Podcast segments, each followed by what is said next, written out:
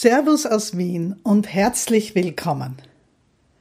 Ich bin Dr. Susanne Pusarnik und das ist der Podcast der Zuckertante.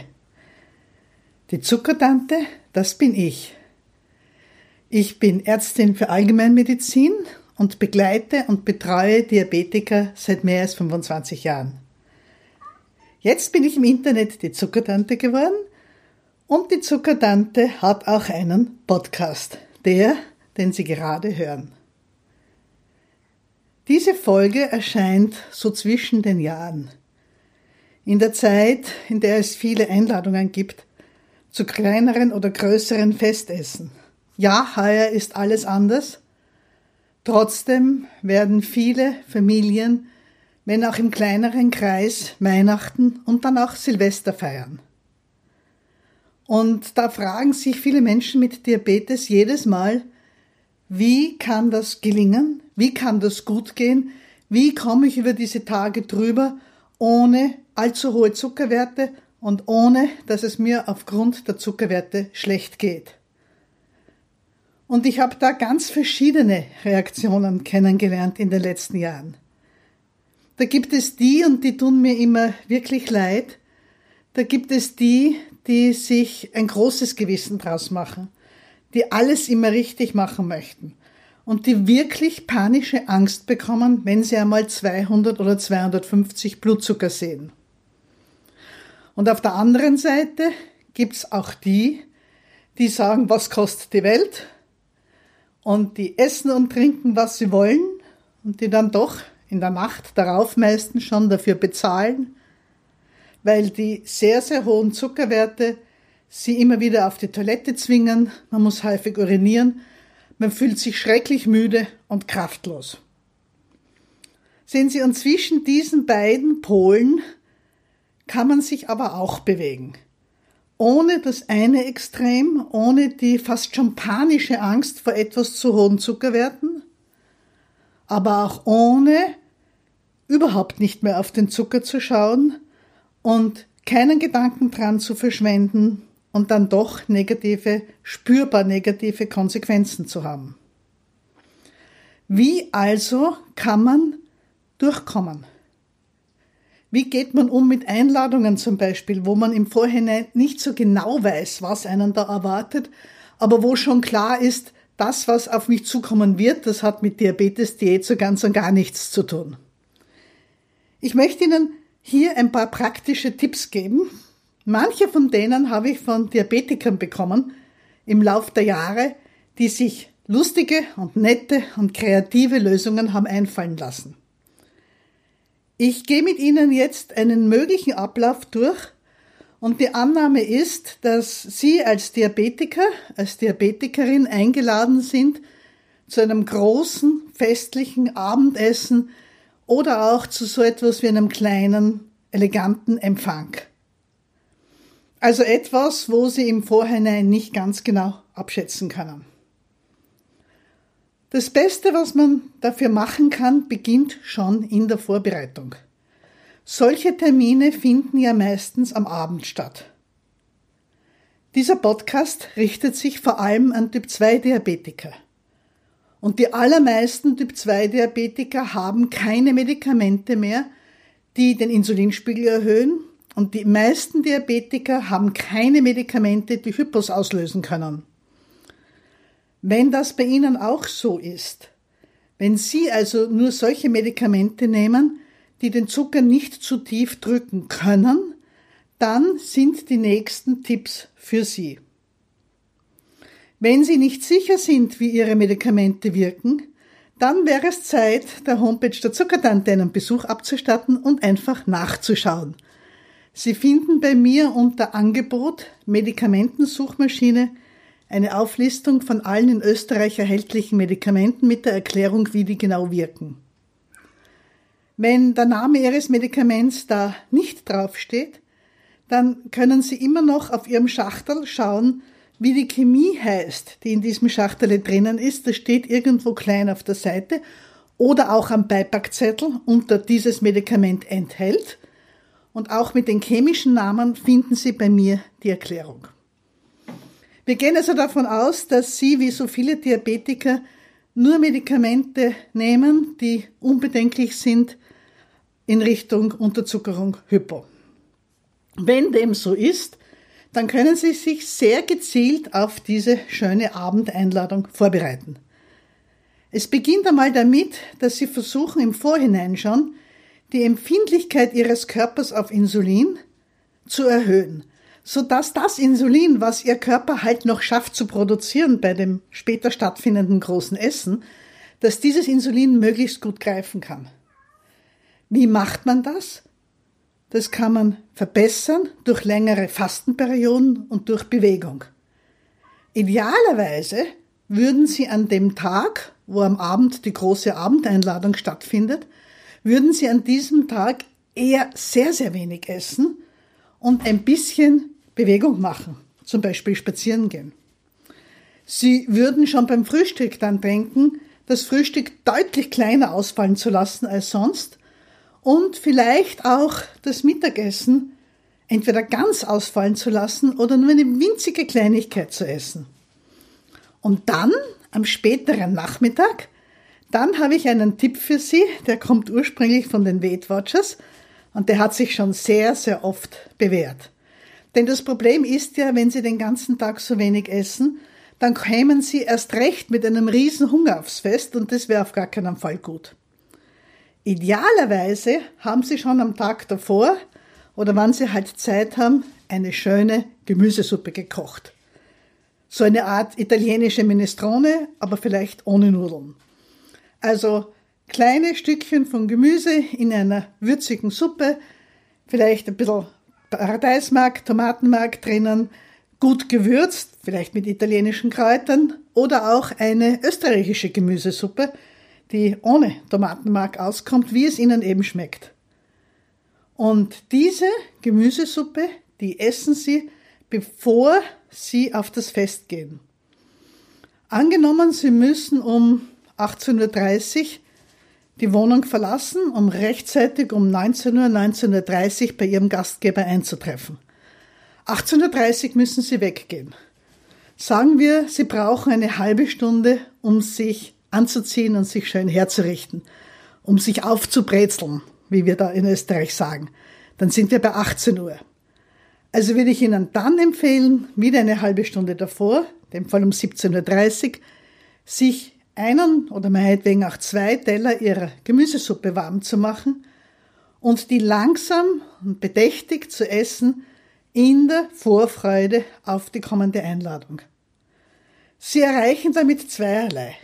Einerseits natürlich eine gewisse Füllung des Magens und die Ballaststoffe im Gemüse, die erzeugen ja auch ein Sättigungsgefühl. Und Ihr Körper hat schon die Botschaft bekommen, da ist schon was Gutes gekommen, das war weich, das war warm, das war angenehm, das hat mir gut getan.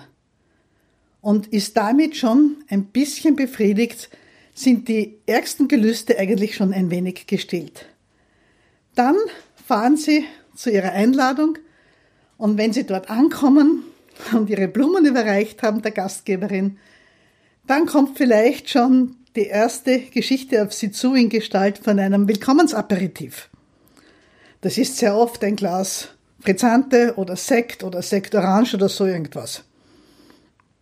Für einen Diabetiker sind das völlig überflüssige Kalorien, noch dazu mit ein bisschen Alkohol dabei oder mit Fruchtsaft, der besonders schnell ins Blut geht. An dem kommt man eigentlich sehr einfach vorbei. Man kann ohne weiteres sagen zu der charmanten Gastgeberin, gnädige Frau, ich freue mich, dass ich hier sein darf und ich freue mich über die Einladung, aber verstehen Sie bitte, ich habe heute noch gar nichts gegessen und ich denke mir, dass Sie einen sehr, sehr guten Wein für uns vorbereitet haben und den möchte ich später genießen und trinken, aber den Aperitif jetzt, den lasse ich noch aus.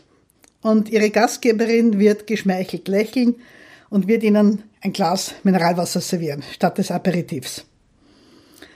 Wenn Sie sagen, Sie haben nichts gegessen, dann ist das eigentlich gar nicht gelogen. Denn so ein bisschen leere Gemüsesuppe zählt ja doch eigentlich gar nicht. Nicht wahr? So, jetzt sind Sie einmal dem Aperitif entkommen und die nächste Stolperfalle ist das Schüsselchen mit den gesalzenen Nüsschen. Da gibt's keine Lösung dafür. Die einzige Lösung ist nicht hinschauen und nicht hingreifen. Sie wissen, wie das ist, wenn man die ersten drei gegessen hat, dann ist dieses salzige, macht Gusto auf mehr und dann ist er schnell weg. Wenn es irgendwie geht, lassen Sie das auch noch aus, auch ein bisschen im Gedanken, da kommen noch so viele gute Sachen auf mich zu. Es wäre eigentlich schade, sich den guten Geschmack jetzt mit diesem salzigen Zeug zu vertreiben. Wenn dann die Vorspeise kommt, dazu ist nicht sehr viel zu sagen, die sind meistens problemlos, außer vielleicht das Körbchen mit dem Weißbrot am Tisch, aber man kann das Stückchen Lachs oder das Forellenparfait oder was immer es ist, sehr gut auch ohne Brot genießen. Dann kommt der Hauptgang. Und ich glaube, jetzt ist einmal Zeit, sich klar zu machen, was will ich eigentlich von diesem Abend. In erster Linie wollen Sie ihn genießen, mit allen Sinnen. Und dazu gehört natürlich auch das Schmecken. Dazu gehört auch die Freude an gutem Essen. Und Sie werden sich an diesem Abend doch entscheiden müssen, sind mir für heute Abend die Kalorien wichtiger oder möchte ich schauen, dass mein Blutzucker nicht so hoch ansteigt.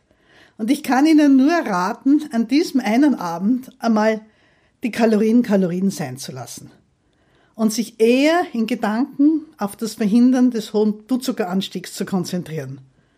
Das heißt jetzt, wenn der Hauptgang kommt, vielleicht ein Braten oder ein Wildragout, vielleicht gibt's Gemüse dazu, zu versuchen, ein schönes Stück von dem guten Fleisch oder von dem guten Fisch zu ergattern, eine große Portion vom Gemüse oder vom Salat zu ergattern und die Kartoffelkroketten oder die Nudeln oder der Reis oder was halt da daherkommt, zu versuchen, eine möglichst kleine Portion davon zu haben.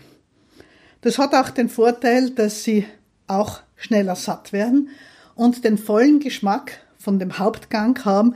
Und das Wichtige am Hauptgang ist nun, einmal der Fisch oder das, der Braten, das Stück Fleisch und nicht so sehr die Kartoffeln oder die Nudeln. Genießen Sie es. Ich habe in unserem Weihnachtskurs von einer Teilnehmerin gehört, die das so macht, dass sie zu Weihnachten eben ein Wildragout macht mit Kohlsprossen, sagen wir in Österreich, in Deutschland wäre das Rosenkohl, also Wildragout mit Rosenkohl. Und sie sagt, für sie reicht das, sie ist damit absolut glücklich. Und für ihren Mann und vielleicht auch die erweiterte Familie gibt's dazu einen schönen Semmelknödel, den sie nicht essen wird. Also, wenn Sie beim Essen dabei sind, genießen Sie den Hauptgang und versuchen Sie bis dorthin ohne Alkohol auszukommen und auch keine Fruchtsäfte zu trinken. Zu dem Zeitpunkt haben Sie jetzt schon einen riesen Vorsprung. Sie haben noch kaum Kohlenhydrate zu sich genommen und wenn jetzt ein schönes Glas Wein daherkommt, genießen Sie es ganz einfach. Damit haben Sie zwei Drittel des Abends schon schön rübergebracht. Das nächste, was jetzt auf Sie zukommt, ist noch das Dessert. Nun, Dessert ist einfach schwierig. Zum Glück sind so Sachen wie Schokolademus nicht nur süß, sondern auch fett und treiben daher den Blutzucker eher langsam in die Höhe, weil ja Fett, das wir in den Körper aufnehmen, die Aufnahme des Zuckers bremst.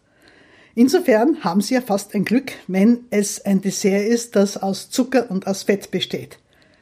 Genießen Sie, schlecken Sie, seien Sie stolz auf sich, dass Sie bis jetzt eigentlich Ihre Kohlenhydrate sozusagen aufgespart haben. In der Weihnachtszeit kann es aber auch sein, bei uns ist das so, dass es an diesen Tagen gar kein richtiges Dessert gibt, sondern dass da eine Riesenplatte mit Weihnachtsgebäck, mit Weihnachtskeksen auf den Tisch gestellt wird. Die Vanillekipferl, die Husarenkrapferl, die Pariser Stangerln, die Linzer Augen, das alles sind traditionelle österreichische Weihnachtskekse, die wir an den Weihnachtsfeiertagen essen und sehr, sehr gern auch beim Silvesteressen am letzten Tag des Jahres während des Wartens, bis es endlich 12 Uhr wird. Kekse sind so eine Sache. Die sind mindestens so schlimm wie die Nusses am Anfang. Und da ist der alte Tipp, den Ihnen jede Diätologin erzählen wird, immer noch der beste. Folgen Sie Ihrer Gastgeberin in die Küche, nehmen Sie gleich ein paar Teller mit, helfen Sie ein bisschen mit beim Abräumen und bitten Sie Ihre Gastgeberin oder Ihren Gastgeber um einen kleinen Teller, idealerweise um die Untertasse von einer Kaffee- oder Teetasse. Und mit diesem Teller bewaffnet marschieren Sie wieder zurück ins Wohnzimmer und nähern sich dem Teller mit dem Berg an Weihnachtskeksen und suchen sich langsam und mit Vorfreude und mit Geschnuppere, wie gut das alles riecht, diejenigen aus, die Sie gerne hätten und laden sich Ihr kleines Tellerchen voll. Und an diesem Tellerchen halten Sie sich in der nächsten Zeit an und versuchen Sie dabei zu bleiben. Man muss ein Vanillekipferl nicht auf einen Hab schlucken. Man kann von einem Vanillekipferl auch ein Stückel abbeißen, den Geschmack im Mund sich einmal wirklich entfalten lassen. Einfach genießen und dann vielleicht wieder einen Schluck Wein oder auch einmal ein Mineralwasser dazwischen machen, ein bisschen warten und dann das nächste Stück essen. Wenn es der Silvesterabend ist, dann wird es um Mitternacht das Glas Sekt zum Anstoßen geben. Nehmen Sie das Glas Sekt, stoßen Sie an, trinken Sie die ersten Schlucke. Ob Sie das Glas dann austrinken oder irgendwo dezent abstellen, so dass es niemand bemerkt, das liegt dann bei Ihnen. Es kann dann natürlich sein, wenn der Abend länger wird und wenn es ziemlich feucht fröhlich wird und dann noch das Gulasch daherkommt, die Mitternachtssuppe, dass Sie dann doch noch die Kontrolle verlieren.